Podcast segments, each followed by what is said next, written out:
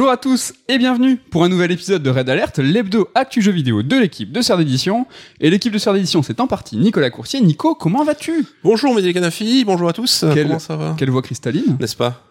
Plus aucun souci d'allergie. oh, tout- J'irai pas jusque là, mais on est on est pas mal, là, on est pas mal. Tout va mieux, tout va bien. Nous sommes l'été, euh, encore au cœur du Summer Game Fest. Ça tombe bien parce que ça sera au programme de la première partie de l'émission. On va dresser un bilan hein, du Summer Game Fest. On reviendra sur les nombreuses annonces et conférences qui ont suivi la cérémonie d'ouverture, cérémonie que nous avons traitée euh, la semaine dernière. Puis dans la seconde partie de l'émission, il sera question de triche, de filouterie, d'histoire de France et de jeux de cartes. Je veux bien sûr parler de Card Shark, le dernier phénomène en date de l'éditeur Devolver, et on peut dire que c'est un jeu qui nous a pas mal surpris. C'est toi- toi qui nous en parleras. Vous retrouverez bien entendu l'interview de Top 3, mais avant, c'est la rubrique Retour sur Retour sur Sonic Frontiers. Alors, les fans de Sonic ne sont pas contents et le font savoir. Ils estiment que le jeu n'est pas satisfaisant et qu'il mérite d'être reporté. Alors, Takeshi euh, Izuka, donc le boss de la Sonic Team, euh, il, est, euh, il est tout chagrin hein, et donc il s'étonne lui aussi que les gens réagissent à une seule vidéo. à une vidéo qui se disent mais pourquoi qu'est-ce qui se passe? Alors il ne trouve pas ça très juste et il dit tout haut que les fans n'ont pas compris le système alors il a pas tort hein, on a peut-être un avis un petit peu hâtif mais est-ce qu'on n'a pas compris ou est-ce que c'est sa vidéo à lui qui est mal faite? Euh, ça c'est quand Ah, même oui, euh, ça on en parlait la semaine dernière. Leur schéma de communication, en tout cas, était pas très habile, en tout cas. Enfin, ils nous donnaient pas les clés pour justement comprendre ce système. Donc c'est bon, les torts sont un peu partagés. Après, les fans, euh, on a fait, euh, on les a écoutés pour Sonic le film, donc maintenant ils sont, ils se sentent euh, un peu mis à la table des négociations, tu vois. Donc Exactement, le- la demande de report est un petit peu gonflée, c'est vrai, mais bon, il y a eu la jurisprudence Sonic le film qui a donné beaucoup de pouvoir et beaucoup de poids à la voix des fans, et là on commence à en voir les conséquences, euh, ben là tout de suite. Euh, quand Sonic va mal, les, les, les fans se disent là il faut tout changer, on a eu le pouvoir une fois, euh, donc euh, Après, oui, c'est vrai qu'on a personne n'a joué au jeu, faire à Paris Jet, donc euh, venir dire c'est nul, reportez-le, ça me paraît quand même un peu, un peu exagéré. Il y a des torts partagés parce que bon, c'est vrai qu'on se fait tous un avis sur une vidéo, mais franchement, la vidéo, on en a parlé, elle donnait clairement pas envie. Ils auraient pu faire un petit peu d'effort euh, sur euh, ne serait-ce le montage, le dynamisme, un peu nous expliquer que ce monde ouvert, de ce qu'il se dit, ne serait qu'un grand hub. Il y aurait des mondes un petit peu plus linéaires, plus classiques à la Sonic. Tout ça n'est pas clair, tout ça n'est pas expliqué. La vidéo était en plus assez longue, tu vois. euh, Assez longue, assez chiante, assez lente, enfin bon. Ouais, ça restera un fiasco de com, mais on n'est pas à l'abri que le jeu soit bon, hein, on sait jamais. On sait jamais. Est-ce que tu es chaud? Commencer par la première chronique qui va faire le bilan de la Summer Game Fest. La Summer Game Fest qui s'éclot avec la conférence Xbox Extended, mais l'actu jeu vidéo estival ne va pas s'arrêter. Il se dit même qu'un Nintendo Direct va venir pointer le bout de son nez fin juin. Le 29 juin même, d'après Alana Pierce, donc ex-Twitcheuse, et aujourd'hui scénariste chez Santa Monica, Sony Santa Monica. Nico, est-ce que ça se fait de parler des confrères comme ça, en plus de liker? Alors un employé de Sony qui vient liker une conf Nintendo, bon, je trouve pas ça très très euh, élégant. Je pense que les gens, euh, Ça personne n'a rien dit sur Lana Pierce parce qu'elle a encore cette casquette euh, un peu youtubeuse, Twitch, influenceuse. Oui.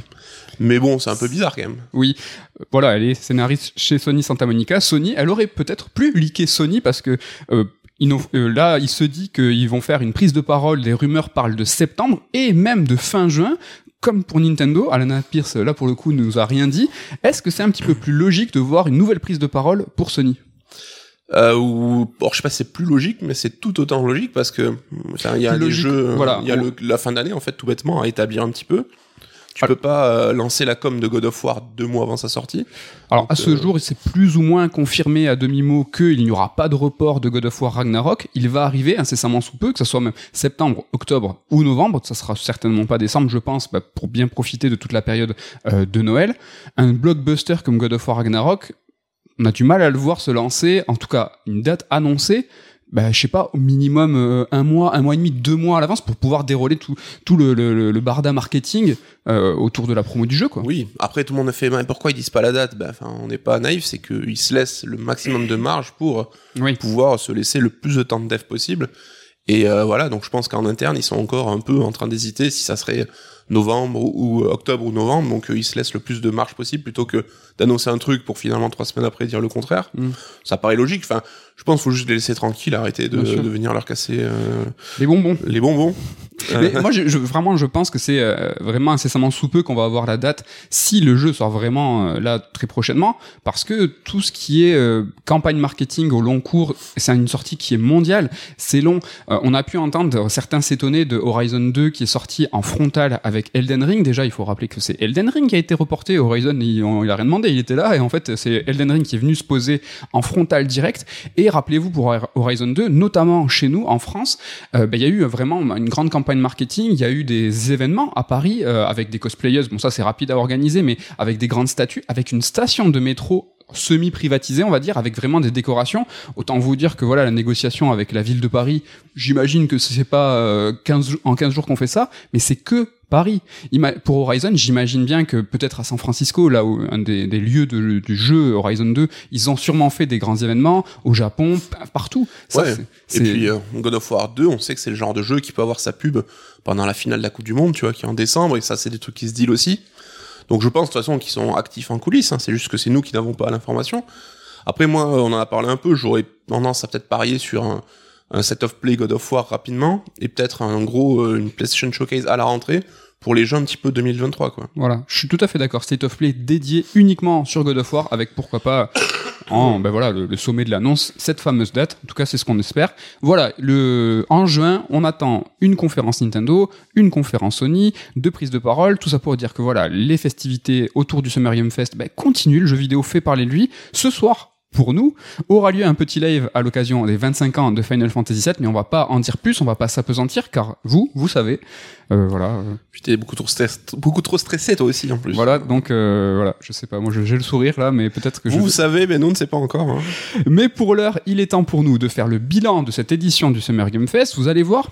On est un petit peu mitigé au sortir de toutes ces conférences, et sans refaire un déroulé précis de toutes les annonces, on va vous reparler de chaque événement, mais en relevant une problématique différente à chaque fois, et vous verrez que ça explique pas mal notre réserve sur cette édition du Summer Game Fest. Mais avant, au global, bah, on en a pensé quoi de ce Summer Game Fest? Est-ce qu'il était mieux ou moins bien que l'année dernière? Était-il vraiment différent de ce qu'on nommait, fut un temps, l'E3 Alors déjà, première chose, hein, il y a quelque chose qui a tout bouleversé, c'est le format numérique de l'événement. Alors c'est pas vraiment nouveau, hein, le format 100% dématérialisé, il a débuté depuis au moins 2013, donc euh, avec la fameuse conférence Nintendo. Alors 2013, nous on va à Los Angeles, on va à l'E3 pour la première fois de notre vie. Nintendo choisit cette date anniversaire pour, Eh oui, pour commencer. le seum était présent. Donc voilà, il y a peut-être des contre-exemples, comme quoi il y a eu des conférences numériques avant cette date, c'est sans aucun doute le cas, mais je pense que celle-là, elle a marqué. C'est Nintendo qui fait un 100%... euh, Oui, et ce qui paraissait à l'époque complètement incongru euh, est devenu la norme dix ans plus tard. hein. Cette façon de faire, c'est démocratiser, en effet. Tu viens de le dire, Nico, pour tous les éditeurs, pour les constructeurs, le format numérique a définitivement été adopté. Alors pour des raisons économiques, hein, évidemment, c'est quand même bien moins cher hein, de faire une vidéo que de, de réserver une grande salle. Je sais pas, le micro- Microsoft Theater, tout ça, des trucs. Bon, Microsoft c'était le sien, donc euh, ça peut se négocier. pour lui. Donc voilà, c'était des raisons économiques en premier lieu, mais aussi par la force des choses à cause des deux années euh, de Covid qui ont forcé voilà les, les éditeurs et les constructeurs à inventer une nouvelle façon de communiquer. Ça, c'est la première chose. Nico, ma question, c'est est-ce qu'on s'y est habitué maintenant Voilà, c'est les, les conférences, euh, l'actu jeux vidéo, c'est du numérique. Il y a plus de physique, il y a plus de gens avec nous. Enfin, en tout Euh, cas, avec nous. on s'y habituait, oui, par la force des choses, mais euh, on a vu que pour la Switch, pour les grands événements, Nintendo avait fait une conférence en présentiel. Sony, c'est pas impossible qu'ils fassent pareil à l'occasion, mais pareil pour Microsoft. Donc, euh, je pense qu'on va être sur une période un peu plus d'alternance où, pour les infos un peu plus courantes, ben, ça sera du numérique, machin. Mais dès que tu auras marqué ton coup, annoncé, je sais pas, un nouvel hardware, une nouvelle console, c'est pas impossible qu'on revienne sur un format traditionnel en tout cas. Et maintenant, ça a l'air d'être possible niveau logistique et niveau Oui. euh, Covid. Enfin, maintenant, on est un petit peu dans un mode post-Covid euh, en théorie. Mais euh, ouais, ouais, ça sera un peu les deux qui vont se mêler, quoi. Mm. Je vous renvoie sur un précédent Red Alert dans lequel on vous expliquait comment fonctionnait la cérémonie des Game Awards et on revenait sur euh, les Game Awards et euh, ce qui était le 3 et euh, voilà maintenant ces prises de parole numériques représentent comme un fil continu d'actualité où en fait tout le monde parle de façon incessante de façon continue, là où euh, bah, le 3 avant c'était un coup de poing, Ouais. d'un coup euh, il y avait les, les projecteurs qui étaient portés là-dessus. On parlera peut-être d'overdose de com ou pas, mais euh, en tout cas, c'est bien que ce soit les annonces soient un peu étalées sur l'année. Et c'est vrai que quand il y a 20 ans, on avait juste le 3 et le Tokyo Game Show, c'était un peu chiche quand même. C'était peut-être un peu trop espacé, quoi. Donc avoir un peu plus une communication étalée, c'est peut-être pas plus mal, quoi. Donc la première chose, c'était le format numérique. La seconde chose, qui est peut-être un souci, un gros souci, c'est qu'avec le Covid, les studios, ils ont connu deux années de développement très très difficiles. Et en 2022, on a vraiment ressenti le contre-coup, ce qui va contribuer à un sentiment un petit peu mitigé de cette édition. On l'a vu, euh, voilà, on a tous traversé ces années de Covid. On a eu des conséquences directes. Nous, dans l'édition, ben, on a eu des conséquences plutôt positives. Les gens ont acheté des livres. Et dans le jeu vidéo, on a vu beaucoup de Mais là, en 2022, avec justement ce Summer Game Fest, on a vu que euh, les conséquences c'était maintenant. Ouais. Bah, c'est toujours pareil, c'est que hum, tu peux avoir des répercussions en plus ou moins long terme, mais dans un cycle de dev dans le jeu vidéo, bah, peut-être que dans les deux premières années de Covid, c'était les jeux qui étaient en phase de peaufinage qui étaient touchés. Donc il y a peut-être eu des, re- des, des reports minimes ou même pas de report du tout. Oui. Et là, peut-être qu'on s'attache à des jeux dont le cœur du dev était pendant le Covid. Et donc là, on voit que forcément, ça va impacter. Enfin, la team de FF16, je crois qu'ils ont dit qu'ils ont pris un an de retard par rapport à leur planning initial. Donc, euh, on est clairement dans ces eaux-là, ouais. Trois jeux de fin d'année qui vont sortir là en 2022 étaient pas prévus pour 2022 et là on a les conséquences directes. Ces jeux, Ouais, alors c'est vrai que Hogwarts Legacy, alors God of War 2 s'il sort cette année, et le troisième c'est Gotham Knights, merci. Euh, les trois étaient prévus pour 2021 à la base et se retrouvent tous les trois à être euh, l'événement de la fin d'année 2022. Et finalement, heureusement qu'ils sont là parce que finalement il n'y a pas grand chose d'autre, donc euh, on voit qu'on a quand même pris au moins une année de décalage euh, au global, quoi. faut pas l'oublier, hein, le Covid semble déjà derrière nous, mais les conséquences sont euh, plus que plus que là. Ça n'a jamais été autant le cas. Donc euh, cette année, euh, tout ce constat fait qu'il manquait aussi des grands noms. Il manquait Ubisoft, il manquait Electronic Arts, il manquait Konami, il manquait Square Enix. À l'époque de l'E3, ben, on se moquait un petit peu de ces conférences de ces éditeurs, hein, bien que celles d'Ubisoft, elles étaient toujours très cool. Oui. Mais celles de Square Enix ou de Konami, c'était jamais la folie, c'était euh, souvent un petit peu cheap. Tu t'en souviens de, de Ah bah il y a des confs Konami un peu cultes. Bon après ça fait un mois qu'ils en avaient plus fait parce que ils avaient plus grand chose à vendre, hein, mais même- il y a certaines certaines qui sont rentrées dans la légende. hein. Mais même donc du coup même Square Enix, hein, les pauvres, ils avaient de l'argent, mais c'était oh, c'était pas voilà c'était pas euh, Sony ou Microsoft. Quand on avait en comparo d'un jour à l'autre euh, ces différentes conférences, on voyait le delta euh, tout de suite. La dernière en date était classe, je crois, celle où justement on a vu FF7 Remake et Avengers, elle était plutôt plutôt bien, bien faite. Donc du coup ces, euh, ces conférences, même si c'était un peu cheap, elles apportaient de la diversité, elles apportaient des jeux rafraîchissants. C'était le cas hein, de Ubisoft, des jeux rafraîchissants, des, des conférences un petit peu différentes. C'était très appréciable. Ces conférences, elles apportaient aussi des jeux japonais dans un salon qui est orienté vers l'Occident et surtout les États-Unis. On parle ici par exemple de Konami et de Square Enix. Et ces éditeurs, ils proposaient aussi des jeux de sport. Alors Electronic Arts euh, en tête. C'est vrai, vous allez me dire, on râlait sur les présentations de Madden ou de FIFA, mais le plaisir de l'E3, je trouve, c'est aussi le plaisir de découvrir des jeux un petit peu plus légers, des jeux de sport, des jeux de voiture, des jeux de baston, des genres qui se sont faits très, très, très rares cette année. Nico, est-ce que tu es d'accord avec cet état des lieux Euh, Les jeux de caisse, bon, on a eu Forza, la baston, on a eu Street Fighter 6, certes, mais euh, au global, est-ce que ça manquait pas un petit peu de variété? Carrément, euh, carrément, c'est vrai que bah, chaque éditeur arrive avec son identité, son catalogue, son portfolio et un éventail de jeux donnés. Donc euh, oui, là clairement, on en parlera plus tard, mais Mhm. on a quand même eu euh, des typologies de jeux assez proches et redondantes. Ce survival horror dans l'espace Survival dans l'espace, ou même euh, des beaucoup de jeux indés. Euh, donc, enfin presque, on est en train de chercher où sont les triple A quelque part. C'est un peu étonnant. Ouais, c'est clair. Et donc ouais, ouais, ça manquait un petit peu de cette diversité caractéristique. Quoi.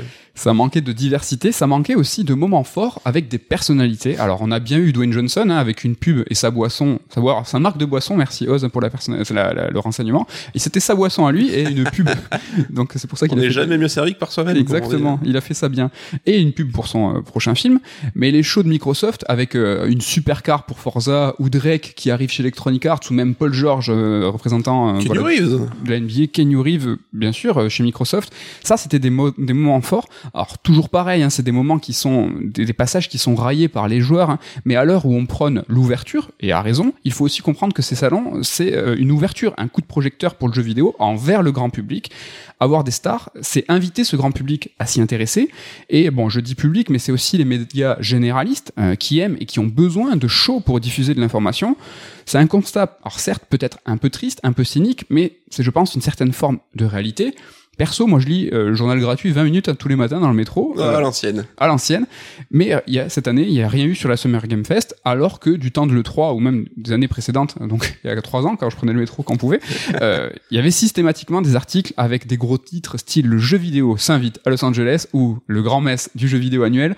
Ça, euh, ben, c'est ça, ça a pas du tout été le cas avec le Summer Game Fest et avec euh, ce manque de show, ce manque de personnalité. Alors, je veux pas que ça devienne le festival de Cannes, hein, mais ça me dérange pas que des personnalités s'investissent dans des shows comme le 3 ou la Summer Game Fest, euh, Summer Game Fest, la Summer Game Fest, pardon, et avoir euh, voir moins de personnalités, avoir moins de shows. J'ai l'impression que ce salon s'est un peu renfermé sur lui-même, il s'est un petit peu auto-centré dans le sens où il est devenu un peu moins grand public et plus orienté vers les joueurs. Ouais. Nico, t'en penses quoi j'ai deux questions. Est-ce que le Summer Game Fest est plus grand public que le 3 Et est-ce que le 3, c'était mieux avant?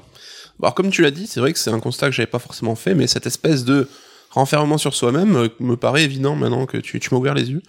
Et euh, c'est vrai que c'était des confs à destination des joueurs, pas tellement d'efforts de pour intégrer des gens extérieurs, des jeux bah, très gamers aussi quelque part quoi. Donc euh, c'est vrai que c'est un peu un peu dommage et je suis pas un adepte du c'était mieux avant, mais j'ai des je regrette là un petit peu les E3 il y a 5, 6, 7 ans, tu vois, où c'était un peu plus euh, la folie, on avait notre planning de conf un peu plus euh, avec des éditeurs un peu plus établis, C'était même plus variété. ramassé. Même euh, pour la presse, euh, là qui couvre, euh, enfin les, les influenceurs, euh, tous les, les, les vecteurs d'information qui galèrent parce que là il y a des conférences euh, tout le temps, tout le temps, tout le temps, c'est ça, ça n'arrête pas.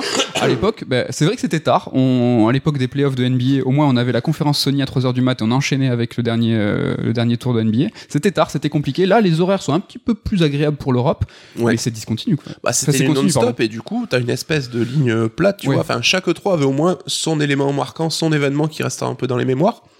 Là, cette année, qu'est-ce que c'était l'événement marquant de Summer Game Fest? Je sais pas. Et euh, tu vois, on a vu que le Summer Game Fest, c'était pas tant la faute du Summer Game Fest, c'est vraiment une conjoncture euh, des éléments qui font que là, on a vu l'aspect numérique 100% dématérialisé, le fait qu'il manquait des grands noms, euh, le fait que tout ça a fait que j'ai l'impression que ce Summer Game Fest est un petit peu plus pour les gamers entre guillemets et je pense que ça Jeff Keighley l'organisateur il est dégoûté lui son, son but c'est être plus populaire et plus grand public de que le 3 enfin Jeff Keighley il est pas pro hardcore gamer hein. lui euh, Ah non, au au contraire, il veut ouvrir, je pense, le prisme. Après, c'était sa deuxième année, je crois, le Summer Game Fest, si j'ai pas de bêtises. Pour lui, c'était juste une étape, c'est que le début. Bien sûr, mais en, constat, si lui, on lui dit, euh, tu sais, on a ressenti, nous, on a l'impression que c'est plus pour les gamers que qu'avant, là où le 3, euh, c'était quand même à la base de base un, un- salon uniquement pour la presse, euh, personne n'était invité euh, hors professionnel. Là, plus récemment, dans les dernières éditions, il y avait des, des petits passe droit en fait pour euh, 5000 personnes on va dire je pense là vraiment que lui c'est à l'opposé de la direction qu'il veut aller mais c'est la conjoncture encore une ouais, fois ouais, ouais. Puis finalement, peut-être qu'il se dit, bah écoutez, avec euh, pour 2022, avec tout ce qui s'est passé, Covid et tout, finalement, peut-être qu'on s'en sort pas si mal. hein. Oui, c'est ce qu'il faut se dire. Bon, on vient de le voir, il manquait des grands noms et surtout, il manquait des grands noms japonais, Nintendo en tête, en tout cas pour le moment, peut-être en fin juin, ils, ils vont pointer le bout de leur nez. Mais bon, ceux qui étaient présents, il y en avait, mais ils étaient un petit peu timides. Il y a eu Sony, il y a eu Capcom, ils étaient là, mais ils ont fait deux petites conférences de 30 minutes. Alors euh, de là, il nous a manqué, tu vois, un versant du jeu vidéo qu'on apprécie particulièrement nous, c'est le jeu japonais. Alors, en forçant, on peut se souvenir de l'annonce de Koei Tecmo, mais bon, euh, en japonais, japonais, euh, C'est un peu, ouais, le, le totem, hein, j'ai mon nom Jap. C'est vrai que souvent, ils bossent avec Namco Bandai ou quoi, et euh, Oui. Microsoft. Et là, c'était euh, peut-être la- presque l'anomalie de la conf. Tiens, un jeu japonais, c'est vrai qu'ils existent. Ça nous a manqué, ça. Enfin, Bah oui, ça, hein, pour passer pour des gros, euh, des gros fans euh, de, de Japon. Enfin, on aime tous les types de jeux, hein, mais c'est vrai qu'on a une forte affection pour un, le jeu à la japonaise, hein, qui a quand même son style particulier. Et là, ça manquait un petit peu de ces jeux-là qui nous parlent plus à nous, quoi. ce qu'on disait au début, ce manque de variété, et là, il y a un, un pan du jeu vidéo qui a une forte singularité. Bah, si tu l'enlèves, bah, ça va un petit peu harmoniser euh, tout le reste. Voilà, c'est encore une pièce de plus pour dire que, ah, Ouais, ouais, ouais, bah heureusement qu'il y avait Capcom, en fait. Hein. Exactement, heureusement qu'il y avait Capcom. Au final, on a eu euh, peu de Japon, on a eu peu de grands spectacles, on a eu peu de triple A, beaucoup d'indés. Alors, même la cérémonie d'ouverture, pardon, même la cérémonie d'ouverture, elle était un petit peu timide. hein, Jeff Keighley nous l'avait annoncé pourtant, mais bon, voilà, au sortir, on est un peu mitigé sur cette édition du Summer Game Fest, et on va voir un petit peu, là, plus dans le détail, les raisons de notre désarroi, car en l'état, vous vous dites sûrement que j'abuse, parce que j'ai dit, il n'y a pas de triple A, il n'y a pas Tom Cruise, il n'y a pas de grosse voiture, du coup, je suis pas content. C'est des connards, ça, ils sont jamais contents. C'est presque vrai. Parce que la vie est meilleure quand il y a Tom Cruise. Mais euh, on va voir un petit peu qu'il y a d'autres raisons. On va prendre chaque, euh, en tout cas quelques-unes des, des, des- des conférences et des prises de parole et on va essayer d'en relever une problématique. On va commencer avec le Wholesome, un- une conférence voilà d'une heure qui a présenté 100 jeux en une heure. Très rapidement, Wholesome, c'est quoi? Wholesome, c'est des jeux qui sont wholesome et qui en fait des jeux qui nous font du bien euh, le contraire des jeux euh, un petit peu voilà euh, anxiogènes c'est des jeux peace on va dire Ouais, ouais, ouais. Après, moi, je suis pas toujours à l'aise avec cette distinction-là, comme si t'avais des jeux euh, qui te font pas du bien. Enfin, c'est quoi les jeux pas wholesome hein, C'est un peu bizarre. Mais bon, oui, on voit que ça, voilà, c'est des jeux qui brassent des valeurs positives, colorées, machin. Mais la problématique, c'est que là, c'était une conférence de une heure, et en une heure, ils nous ont présenté pas moins de 100 jeux. Nico, est-ce que c'est trop de jeux en une heure? Beaucoup trop de jeux. C'est, enfin, t'imagines le rythme. hein, Je ne te ferai pas le calcul, évidemment, mais S'il te plaît. je je sais pas, une heure, t'as le temps de, de développer, t'as le temps de, de balancer pas mal de jeux, mais 100 jeux, enfin, c'est gigantesque. Qui se souvient de quoi que ce soit Overdose, un petit peu de jeux, un petit peu beaucoup de jeux indés. Alors, moi, j'ai l'impression, je suis là tout à fait d'accord, euh, j'abonde avec ce que tu dis, c'est beaucoup trop. J'ai aussi l'impression que ça nous montre aussi une certaine forme euh, de réalité du marché, un reflet du marché, où là, on a vu que euh, il y avait beaucoup, beaucoup de jeux indés, qu'il fallait se faire une place, qu'il fallait se faire une place pour communiquer, pour montrer un petit peu le nom de son jeu, montrer même 30 secondes, ça suffit pour un petit peu exister. Il y a plusieurs milliers de jeux hein, qui sortent par mois sur Steam, c'est un petit peu euh, énorme. On a toujours peur de cette indie apocalypse. C'est une crainte qu'on a depuis plusieurs années. Néanmoins, là, juste, euh, on l'a en face des yeux, on nous la montre. Regardez, dans un Summer Game Fest, on nous a présenté, je sais pas, 400, 400 jeux, 500 jeux, j'en sais rien. Et là, on se dit, ouais, il y en a trop. C'est vrai, il y en a trop. Mais en fait, c'est une réalité. Et c'est c'est le cas depuis plusieurs années. Euh, c'est juste que là, on le prend juste en pleine gueule, peut-être. Ouais, mais c'est con, justement, avait vocation à l'époque à faire un tri et à te présenter un peu la crème de la crème, tu vois, pour euh, déjà ou mettre en avant ceux qui ont le plus de thunes, hein, soyons pas naïfs, mais. Là, on à faire déjà un premier tri et là t'as l'impression qu'on t'a tout balancé en mode vas-y démerde-toi et euh, clairement c'était euh, il y a déjà eu un tri, donc c'est pour vous dire à quel point euh, il y, a y, y a un nombre gargantuesque de jeux. C'est que là, ils en ont mis trop, ils en ont mis beaucoup, et pour autant, ça fait déjà énormément. Un petit mot sur Wholesome Games, justement, ceux qui ont organisé cet événement. C'est à la base un curateur. hein. Leur but, c'est de sélectionner, de mettre en avant une catégorie de jeux qui, pour eux, sont sous-représentés. Mais à côté de ça, à côté de cette conférence, ils ont plusieurs comptes sur les réseaux sociaux. Ils ont une page Insta, Facebook, Twitter. Ils ont aussi une page Steam qui va justement nous informer sur les jeux Wholesome. Et là, c'est un petit peu bizarre, c'est qu'avec cette conférence, ils ont fait l'inverse, l'inverse de ce pourquoi ils existent en fait. Et c'est assez dommage parce que ils ont un, bon- fond, au-delà du fait que voilà la, la caractérisation d'un jeu Wholesome, qu'on soit d'accord ou pas, ce sera peut-être l'objet d'une prochaine chronique. On s'en fiche. C'est que ils ont une envie de curation. Ils sont là pour faire le tri et pour mettre en avant des jeux sous-représentés. Et là, en fait, ils ont c'est l'inverse. Ouais mais c'est quand même bizarre que l'événement où t'es mis en lumière tu fasses le contraire de ce que tu fais toute l'année c'est un peu contre-productif Rat- euh, ratage. En tout Ratage, cas, dommage. ratage sur le Wholesome, c'est très dommage. On passe à l'IGMN. L'IGMN. L'IGN Summer of Gaming, qui eux ont adopté en tout cas une présentation différente des autres. Donc on peut en tout cas euh, bah, soulever euh, bah, l'audace. déjà ils ont réfléchi voilà Ils ont fait une présentation qui était thématisée, c'est-à-dire qu'ils ont commencé à présenter tous les jeux en pixel art, puis tous les jeux d'horreur, puis tous les jeux de gestion. Vous avez compris l'idée, ils ont thématisé leur show. C'est très intéressant, mais ça donne une forme d'unité à tous les jeux et on retient pas grand-chose. Au final, les jeux se suivent et se ressemblent. Donc bien joué pour la forme. Voilà, c'est la bonne idée qui devient la pire idée, quoi. Parce que vraiment, moi, je l'ai vécu, c'est que j'ai eu des enchaînements de jeux où suis dit, attends, c'est le même jeu ou c'est un jeu différent. Et là, déjà, avec l'ensemble des jeux présentés, on se mélange un peu les pinceaux.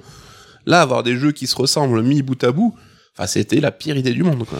Donc voilà, encore une pièce de plus. Alors vous avez vu Wholesome, beaucoup beaucoup de jeux overdose, IGN Summer of Gaming thématisé. Ah, on, on retient pas. Il y avait beaucoup de jeux aussi, mais beaucoup de jeux thématisés.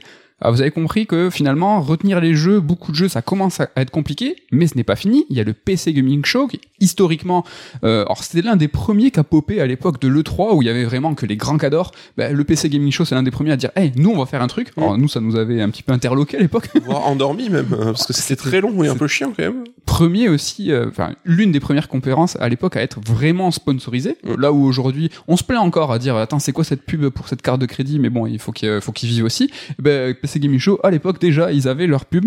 Tout ça pour dire que là le PC Gaming Show en termes de rythme c'était pas mal. On va peut-être revenir un petit peu plus dans le détail. Moi ce que je veux soulever c'est que deux tiers des jeux du PC Gaming Show bah, ils étaient déjà vus. On les avait déjà vus précédemment, la veille, il y a deux jours avant, donc c'était souvent des nouvelles vidéos, mais il y avait un, un petit sentiment de redite en fait. Ouais, ça, c'est un des constats de la Summer Game Fest aussi, c'est qu'il y a des jeux qu'on a vus deux, trois, quatre fois, quoi. Et bon, tant mieux pour eux, mais Oui. euh, bon. Est-ce que c'est ce qu'on attendait nous? Mais bon, après voilà, c'est du matraquage, c'est de la com. Encore une fois, on met 10 balles dans cette confusion, ce jeu, on l'a vu, mais oui, on l'a vu, on l'a vu deux fois, trois fois. Attends, c'est pas la même vidéo, d'accord Ok, euh, voilà, vous avez compris l'idée. On va juste, pour pas faire les ronchons, hein, PC Gaming Show, on a quand même pu voir le nouveau jeu de Clé Entertainment, hein, donc c'est génie qu'on adore ici, qui touche à tout et qui là nous ont présenté un beat'em up, sûrement encore une masterclass. On a vu aussi le nouveau Eleven Beats, donc le développeur de This War of Mine et Frostpunk. Euh, voilà, c'est pas démarrant, euh, ils sont très très sérieux dans leur, euh, dans leur typologie de jeu et là ils nous ont présenté un jeu alors, je sais pas si vous avez vu le film de Duncan Jones qui s'appelle Moon, où on se retrouve, voilà, dans une, alors c'est pas une station, c'est C'est une station spatiale sur la Lune hein sur la Lune, où là, on va, on va pas spoiler le film, mais si vous avez vu le trailer du nouveau jeu de Eleven Beats, vous avez compris. En tout cas, moi, ce jeu m'a beaucoup intrigué, c'était une cinématique. Ouais, c'est vrai que j'allais dire, c'est un jeu qui change un peu ce qu'ils font d'habitude, mais peut-être pas, parce que ce sera peut-être plus euh, jeu de gestion, stratégie ou quoi. À voir, en tout cas, mais euh, bon, Mm. c'est intriguant, ouais. Voilà, j'ose même pas vous dire ce qui se passe dans le trailer. Allez le voir, franchement, ça vaut vraiment le coup. Et à l'occasion, si vous avez euh, l'opportunité de voir Moon, le film, n'hésitez pas. On passe à l'Xbox Extended, euh, qui, alors, était une forme de Treehouse. Treehouse, c'était Nintendo aussi qui a, qui a, qui a, qui sont forts Nintendo. Ils ont inventé le format numérique, ils ont inventé le Treehouse. Donc c'est une conférence qui, pour Nintendo, était accolée à la conférence Nintendo et qui, en fait, nous mettait face aux développeurs et nous présentait plus avant euh, les jeux précédemment présentés, précédemment présentés dans la, dans, par exemple, dans le dans un Nintendo Direct de l'E3, il y avait du Monster Hunter. Dans le Treehouse, eh ben là, c'était manette en main avec les devs. On va voir trois quarts d'heure de Monster Hunter, très sympa. Et là, Xbox Ex- Extended, c'est un petit peu la même chose. Le lendemain, c'était le lendemain, je crois, ou Deux jours après. deux jours après. Alors, on, je te laisserai Nico en parler parce que t'as plutôt apprécié euh, le rythme, t'as plutôt apprécié euh, les jeux. Néanmoins, ben vous avez vu qu'il y avait beaucoup de redites dans ce Summer Game Fest, et ben avec un Xbox Extended dont c'est euh, la vocation de parler des jeux une fois encore, ben ça fait encore une conférence x2, ça fait encore, hey, j'ai revu ce jeu, j'ai revu ce jeu, encore de la redite quoi. Euh, Ouais, ouais, mais euh, moi je trouve ça cool parce que c'est vraiment pensé comme la conf numéro 2, la conf annexe. T'as vu la première avec le show, les annonces, le rythme. Si t'as aimé ça et que tu vas approfondir, t'as cette option. Donc je la vois vraiment comme un truc annexe, euh, pas obligatoire en fait. Si ça avait été la seule conf Microsoft, j'aurais dit c'est bizarre, c'est pas rythmé, c'est pas top. Mais vraiment là, c'était l'occasion de bah, d'approfondir hein, clairement le côté extended, euh, ce qu'on a vu avant. Je trouve que c'est une bonne formule en fait. Moi. Moi, je trouve, euh, comme toi, que le format est très sympa, mais peut-être euh, il n'était pas adapté à ce Summer Game Fest de cette année, là où en fait on a mangé, euh, tu vois, les jeux en x3, x4. Là, ça met, ça mettait encore, tu vois, l'accent sur la redite, même si on le répète, le format était très sympa. On a pu voir les jeux un petit peu plus. On a même eu un One More Thing sur Stalker 2 qui était très sympa, une cinématique. Alors on pourrait se dire que c'est dommage, hein, pourquoi Stalker 2 n'était pas dans la conférence Xbox et Bethesda, mais c'était un petit peu pour respecter leurs paroles. On va y revenir tout à l'heure. Dans la conférence Xbox Bethesda, ils ont dit c'est fini les cinématiques, là on va vous montrer du gameplay. Et là, euh, ben, Microsoft voulait une conférence avec du gameplay. Là, c'était une cinématique, donc pas de Stalker 2 dans la conf. Ouais, alors la séquence était top, hein, c'était même un peu émouvant et tout de voir des mecs, enfin, Oui. on se rend pas compte quoi mais les gars aujourd'hui bah, ils font une pause du dev de, leur jeu pour aller prendre les armes et tout pour se battre pour leur pays c'est un truc de fou quoi C'est un studio ukrainien. hein, ouais après si je veux être très très cynique je pense que ça aurait pu être un espèce de buzz killer tu vois qui venait péter l'ambiance de la conf initiale Peut-être aussi. Mais bon, en tout cas, on voit même vraiment. Allez voir cette cinématique, elle est très sympa, hein, du, fantastique dans Stalker 2. Enfin, moi, déjà, c'est un jeu qui me chauffe vraiment beaucoup, donc euh, bah, force à eux et euh, vivement Stalker 2. Pour l'instant, jeu décalé à 2023. On passe à une autre conférence et là, on va arrêter un petit peu les reproches et dire que c'était toujours pareil parce que on va parler de Netflix, un acteur qu'on n'attendait pas et on a eu tort, je pense, de pas l'attendre. Donc, euh, la semaine dernière, Netflix, ils étaient en train de présenter leur propre festival hein, qui s'appelle la Geek Week. Pas dur, hein, c'est pas, pas évident. pas mal pas mal Donc la conférence de la Summer Game Fest de, Net- de Netflix correspondait en fait au cinquième jour des festivités de l'événement Netflix. Alors étonnamment, la conférence elle a été moins couverte par les médias et globalement euh, tout le monde s'en fichait un peu, nous les premiers. Et c'est dommage car c'était une conférence qui était assez solide. Alors on a pu voir évidemment des adaptations de séries qui arrivent sur la plateforme Netflix. Dragon Age Absolution, Taken, Cuphead, Sonic Prime, mais aussi et surtout, j'étais très content, une surprise, Castlevania, la nouvelle série qui s'appelle Nocturne, qui mettra en scène Richter Belmont, le fils de Sifa et Trevor, qu'on a pu voir dans la première saison en Castlevania, la première série Castlevania en quatre saisons, on vous en a parlé dans le Red Alert. Et cette fois, ça se passera pendant la Révolution française. On connaissait le pitch, hein, il y avait eu des rumeurs, je crois même qu'on vous en parlait dans le, dans le Red Alert, mais en tout cas, là, le pitch, il a été confirmé, et on a vu une première image de Richter.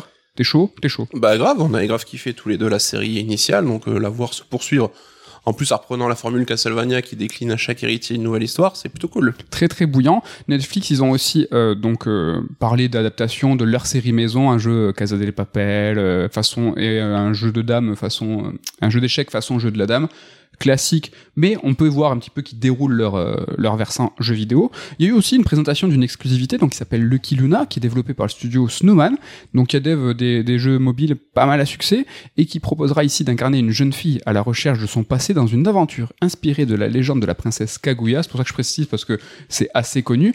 Tout ça pour dire que là, Netflix, boum, nouvelle licence, on investit avec un développeur solide, ça Netflix, ça déroule. Il déroule aussi des partenariats avec Devolver. Devolver, ils sont arrivés avec trois jeux, donc une variante de Rain, euh, donc là qui s'appelle Three Kingdom, euh, c'est la c'est le jeu de façon Tinder, droite gauche. Les mêmes développeurs que Card Shark? Card Shark. On en parle tout à l'heure. Donc des mecs. Est-ce qu'on peut dire que c'est des gars, des gars sûrs? Parce que Rain. Ah, des gars sûrs, carrément des gars sûrs. Parce que Rain, c'est vraiment trop bien. Ils ont proposé aussi un truc qui s'appelle Point Pie. Donc j'y connais rien. Moi, ça a été. Euh, je sais pas ce que c'est, mais en tout cas, ils ont shadow droppé ça. Donc pendant le, pendant le Netflix, t'as un jeu qui hop qui est dispo. Et ils ont présenté aussi Terranil, un city builder écolo qui était l'ouverture du Wholesome. Et moi, c'est un jeu qui m'a grave tapé dans l'œil. Un jeu donc édité par Devolver. En gros, c'est un SimCity City, euh, mais euh, façon écolo où en fait tu vas devoir créer euh, bah, des, euh, des, des, bâtiments, euh, qui va favoriser l'évolution écologique. Franchement, ça a l'air trop bien. Je suis trop, enfin, c'est dans l'air du temps et en plus, c'est très très solide. Donc, Devolver qui arrive avec trois jeux. Euh, ils ont aussi annoncé euh, pas mal de jeux Netflix. Euh, Raji, on en a parlé. Ils ont parlé de Kentucky Route Zero, Oxenfree. Alors Oxenfree, ils ont racheté le studio Night School. mais bon, Oxenfree 2, c'est un peu plus compliqué. Il arrivera pas forcément sur Netflix parce que ça a été signé précédemment. Ouais, il avait été fait avant. Et Immortality, un Sam Barlow. Donc tout ça mis bout à bout on a quand même une euh, conférence Netflix avec du contenu bien rythmé, solide, au sein même d'un festival qu'ils ont eux-mêmes organisé. Ce festival, tu l'as un peu suivi de loin. Ils avaient un jour euh, film. Comment ça se passait déjà? Ouais, c'était une semaine, euh, bah, semaine d'annonce. Alors ils ont leur brand Netflix Geek qu'ils appellent donc les trucs un peu plus à destination d'un public un peu geek. Et il y avait, voilà, c'était thématisé par jour. T'avais le jour des longs métrages, le jour où ils faisaient les annonces séries télé, le jour des annonces animation et le, jeu vidéo était l'une de ces journées quoi. Donc au, final, on avait euh, un petit peu survolé ce, cet événement Netflix et c'était plutôt solide. Ouais, alors on pense qu'on veut de Netflix, mais il faudrait pas les sous-estimer. On voit que le jeu vidéo c'est important pour eux. À mon sens, ils font les choses bien, y aller petit à petit et pas genre en mode vas-y on rachète Electronic Arts et euh, on arrive badaboum quoi. Ils se joue pas euh, Google pour. Voilà, mais on voit en tout cas qu'ils ont clairement décidé d'investir le domaine euh, avec des achats prudents mais pas inintéressants. Très malin, très euh, très pointu en fait. Hein. Et ils commencent déjà à dire, bah, fin d'année, vous aurez déjà une cinquantaine de jeux accessibles dans vos abos gratos, on le rappelle, fin sans surplus. Ce qui est quand même pas dégueu et on voit que tu l'as dit, le line-up commence à être plutôt sympa. Plutôt sérieux. Hein. Et ouais, à mon avis, comme tu l'as dit, hein, faut pas prendre ça, traiter ça par-dessus la jambe. Je pense que Netflix va essayer vraiment de, de s'investir de plus en plus là-dedans. Quoi. Là où depuis quelques mois, alors je vais pas dire qu'ils tirent la langue, mais euh, ils ont des, des résultats un petit peu en baisse historiquement, euh, ils vont prendre le, le, le, versant jeu vidéo sérieux parce que justement ils vont diversi ils vont se diversifier euh, là où les, les, abonnements commencent à un peu à taper un plafond de verre. Méfiez-vous de Netflix. Méfiat. Méfiat. On attaque un très gros morceau Xbox et Bethesda. Là, euh, on est quand même sur la grosse conf, la conf historique, celle qu'on attendait, la seconde en fort peut-être du Summer Game Fest après la cérémonie d'ouverture. Bilan rapide avant de rentrer dans le détail. Une conférence avec un bon, rythme, comme d'hab, hein, conférence très solide, des belles promesses. On l'a dit tout à l'heure, ils nous avaient annoncé du gameplay, pas de cinématique, vous allez voir du lourd les gars. Une conférence sans date de sortie pour les jeux, mais les jeux présentés pendant la com sortiront dans les 12, dans les 12 prochains mois, donc d'ici fin juin 2023. Microsoft qui enfonce le clou. On est dans du 100% Game Pass, hein, ce que vous allez voir essentiellement à 98%, hein, ce sera du Game Pass Day One. Et le plus étonnant, pas de gros jeux first party présentés d'ici la fin de la fin de l'année. Nico, en quelques mots, cette conférence Xbox Bethesda. Alors Xbox, j'ai l'impression que ça fait 3, 4 ou 5 ans qu'on conclut à chaque fois pareil en mode ultra solide, de la variété, du jeu, du rythme, mais qui manque peut-être de temps fort, qui envoie pas du rêve forcément, qui reste toujours un peu pragmatique, et ce qui est bien plutôt cool dans le sens où c'est des jeux voilà qui sortent dans les 12 mois. Là, ils ont voulu axer sur du gameplay. Euh, donc c'est cool, mais euh, il manque toujours un petit peu quelque chose, je trouve. La force tranquille, mais l'audace, il manque l'audace, peut-être. C'est ça. Et puis comme tu l'as dit aussi, ce gros warning, à mon sens, c'est qu'on parlait quand on récapitulait un peu les annonces Xbox en amont de la Summer Game Fest, bah, que pour l'instant 2022 c'était un peu année blanche pour les first party Xbox. Bah, on se dirige vers une année blanche complète a priori. Il y aura des jeux, mais on en parlera, mais on parle là de gros AAA flagship, des jeux qui te donnent envie d'acheter une machine. C'est un petit peu morne pleine, quoi. Est-ce que je, je voulais peut-être terminer le segment Xbox Bethesda, mais on peut peut-être le faire maintenant, euh, sur les AAA, sur la fin d'année, on y va. Euh, donc tu as parlé d'année blanche pour les AAA, euh, first party, mais année blanche aussi pour la Xbox Series X, dont on n'a pas entendu le nom. C'est-à-dire que la boîte à Game Pass, la grosse, la, parce qu'il y a deux boîtes à Game Pass, il y a la série S, la série X, là on n'a même pas entendu le nom de série X. Alors je crois qu'il y a deux occurrences dans toute la conf, mais euh, c'est volontaire, on le sait, et euh, ça va complètement dans le sens de leur stratégie. Quoi. C'est, euh, on oublie les consoles, et d'ailleurs, bah voilà, ils commencent déjà à parler de des, des applis pour les téléconnecter, des dongles que tu pourras coller sur ta machine. Donc on voit qu'on avance encore dans cette stratégie-là. Quoi. Donc pas de AAA first party pour Microsoft, euh, ben, même pas sur la fin d'année. Sur l'année complète, on peut parler d'ici la fin d'année de deux jeux Obsidian, donc Penitent et Grounded, qu'on attend, qui ont l'air très cool. On n'est quand même pas dans le qui tâche néanmoins. Oui, puis Grounded, ça fait quoi Deux ans, trois ans qu'il est accessible en bêta, donc euh, c'est pas non plus la nouveauté la plus fracassante. Donc année blanche évidemment pour la next gen pour Microsoft, mais bon ça s'explique par le fait que la demande reste plus élevée que l'offre, donc vis-à-vis du marché, il est logique que les constructeurs, euh, mais aussi hein, tous les éditeurs freinent le passage euh, aux jeux exclus Series, mais aussi PS5. Euh, après, se permettre une année blanche pour Microsoft, ils peuvent Microsoft se permettre une année blanche. C'est-à-dire qu'ils ont la thune de se dire oh bon écoute 2022 on fait l'impasse, on va alimenter le Game Pass, les tiers seront là, on va arroser, on va la voir, hein, euh, on va le voir par la suite que quand il faut mettre, euh, il faut sortir le chéquier pour alimenter le Game Pass, ils sont là. Sony ils peuvent un petit peu moins le faire. Euh, on va pas dire que la PS5 c'est la folie, c'est trop bien, elle tourne à plein régime. Non, c'est pas du tout le cas. Néanmoins, on a pu avoir Gran Turismo 5, Horizon 2, peut-être God of War euh, Ragnarok. Alors on a quasiment un jeu tous les trimestres, donc c'est pas la folie, mais on a au moins une raison d'un peu faire tourner la machine. Là où la série X, euh, Oui, mais bon, faire tourner la machine, ta PS4 aurait pu suffire parce que c'est trois jeux cross-gen, donc euh, de manière générale, la next-gen n'est pas forcément à la fête euh, cette année. Quoi. ce qui s'explique par le marché, mais là ce que je voulais en venir, c'est que Microsoft, eux, l'année blanche, si ils, ils ont fait bon allez, cette année on l'oublie, euh, ils peuvent se permettre. Sony, même en tirant, la, ils tirent la langue aussi, mais ils ont au moins assuré, euh, on va dire 3-4 jeux quoi. Ouais, ouais, mais bon, je pense que Microsoft est quand même bien deg de pas pouvoir dire on a trois sorties en fin d'année, on va vous éclater. Tout à fait, mais des jeux, on va en parler. On va parler de deux gros gros titres qui euh, se, se sont vus décalés. C'est Starfield et Redfall. Tu veux commencer par lequel? Peut-être Redfall. C'est celui qui a ouvert la conférence. Ma foi. Ben, Redfall, un jeu de Arkane. euh, Austin. Austin, pardon, j'allais dire Arkane Lyon, parce que c'est mes préférés. Mais Arcade Austin, franchement, c'est très très solide aussi. C'est eux qui sont derrière Prey, la dernière version, celle qui est sortie, hein, pas celle qui était annulée. Jeu excellent. Là, ils vont nous présenter, ils nous ont présenté un jeu vampirique euh, coop- coopératif. Première question, est-ce que c'est un jeu 100% coopératif euh, Est-ce que c'est un jeu euh, où il y a une partie solo Euh, Ça serait un monde ouvert aussi, un monde ouvert coopératif. Donc on n'est pas sur. euh, Enfin, ça va être compliqué déjà à mettre en place tout ça. Ouais, alors quand même, la vidéo, je trouve qu'ils ont mis des mots-clés pour un peu exciter les joueurs qui, jusque-là, j'ai l'impression, n'étaient pas forcément emballés par le projet. C'était euh, jouable en solo et en multi, et aussi monde ouvert. Donc, on voit que Arkane, ils ont une formule d'immersive sim, sim Mm. qui fait des super jeux, mais forcément, ça se traduit pas immédiatement dans les, dans les ventes. Très pointu. hein. Là, j'ai l'impression qu'ils changent un peu leur fusil d'épaule et à raison, parce que ça aurait été peut-être dommage de persister si tu vois que ça marche pas. Donc quelque chose de, l'air du temps, hein, de la de la coop euh, contre euh, PVE machin. Après, faudra voir effectivement si en termes de réglage, si c'est juste un mode solo avec des IA qui marchera pas tellement. Moi, ou si j'étais. ça sera un vrai jeu intéressant euh, derrière. L'ambiance, elle t'a plu Moi, il y avait quand même deux trois panoramas. Ils, ils savent faire quand même. euh, Ouais, ouais, ouais, c'est vrai que le début commençait sur un ton un peu classique, mais en fin de vidéo, on commençait à avoir des, des, des- du level design et de, de la direction artistique plutôt intéressante. Et c'est vrai que ça fait partie de leur qualité première, hein, Arkane. On y jettera un œil hein, parce que de toute façon ça sera euh, Game Pass. Donc euh, Ouais. donc vraiment euh, très très stylé. En tout cas voilà moi je suis tout à fait d'accord avec ce que tu as dit. À un moment Arkane qui a deux pôles Lyon et Austin ils ont envie de dire faut faire de la maille quoi. Nous faire des jeux pointus euh, que la, la catégorie en tout cas des, des gamers adore très bonne réception presse systématique jeux loués par tout le monde mais qui ne se vendent pas Alors que paradoxalement, maintenant qu'ils ont été rachetés par Microsoft, ils peuvent peut-être se permettre d'être plus, d'avoir des jeux d'image ou sans forcément peut-être des jeux vont- qui font des millions. euh. Peut-être qu'ils vont alterner là. euh, Peut-être que c'est Lyon qui va se faire kiffer. Austin va assurer la- le fond de caisse. euh, Après, on va savoir s'il faut c'était euh, l'envie profonde de faire ce genre de jeu et qu'ils ont sauté dessus. Enfin, on sait pas trop. Carrément, on leur souhaite le meilleur parce que voilà, Austin, euh, enfin, Arkane, méritent. ils méritent, on les aime beaucoup. L'autre jeu, l'autre gros morceau qui cette fois a clos euh, la conférence, c'est Starfield. Qu'est-ce que, alors je te, je te jette dans l'espace comme le jeu des, pro- des promesses, j'ai envie de dire. Alors nous, c'est vrai qu'on n'est pas forcément client de l'esprit un peu des jeux Bethesda. hein. Les derniers Fallout, Elder Scrolls, c'est pas forcément les types de jeux qui nous font kiffer. Mais je trouve qu'avec un peu de recul, ça restera peut-être l'événement de, de cette Summer Game Fest, le gros jeu de la Summer vrai. Game Fest. Enfin, on sait que Fallout et euh, Skyrim, c'est des millions de ventes. Enfin, Bethesda Games, quand il s'agit de vendre du jeu, ils font partie des top, euh, des top studios, quoi. Oui. Et ce qu'on a vu, même moi qui suis pas forcément client, ben, j'ai quand même eu ce petit frisson en mode euh, l'exploration, découvrir des mondes et tout, ça a l'air plutôt cool. Après, tu te dis, est-ce que c'est quand même peut-être pas finalement No Man's Sky euh, qui a déjà fait un peu tout ça, mais là, peut-être avec plus de moyens. On a vu des, des sortes de villes, des PNJ, on voit que quand même ça sera beaucoup plus dense, il y a quand même un budget plus conséquent, une équipe plus importante derrière.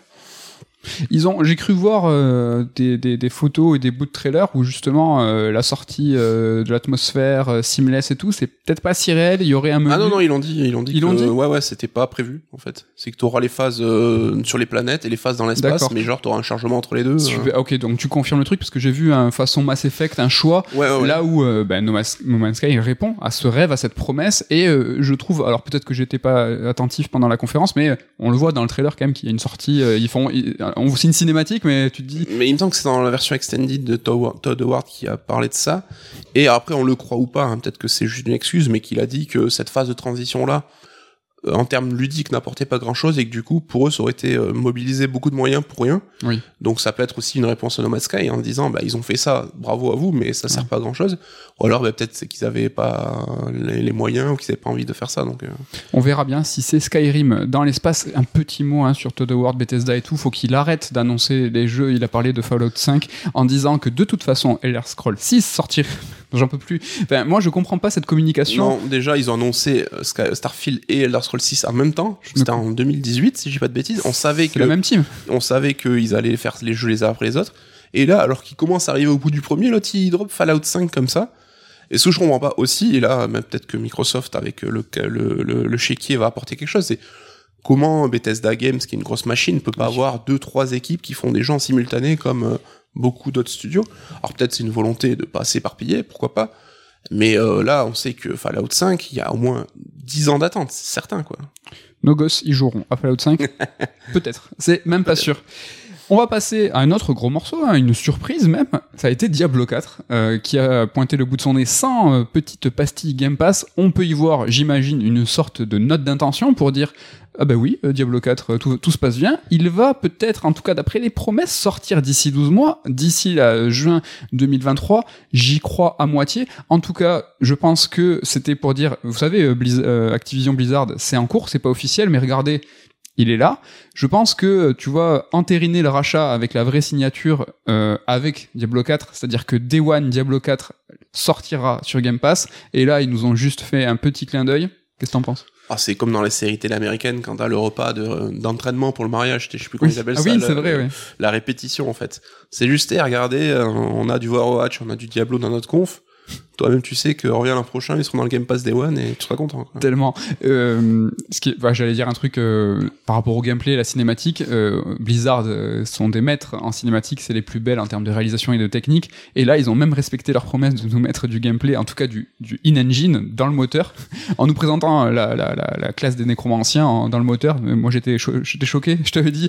Et ça, là, ce truc, je t'avais dit, c'est pas Diablo, c'est pas possible, c'est trop moche. Et la seconde d'après, ça affiche en gros Diablo 4. Mais ça a surpris un peu tout le monde. C'est vrai que Blizzard, on a l'habitude qu'ils drop des, des cinématiques parmi les plus belles de Ouais, ouais. l'industrie. Bon, c'était une approche différente, mais euh, Ça a tenu les promesses. Moi, j'aime bien ça. ouais, ouais. Et puis c'est vrai que le jeu, alors je trouve pas forcément dans la version euh, cinématique et tout, mais dans la version gameplay, euh, la, la caméra plus éloignée en isométrique, il a grave de la gueule. Ça casse, hein. ça, Ouais, cache- ouais. ça casse la bouche. Je l'attends pas mal.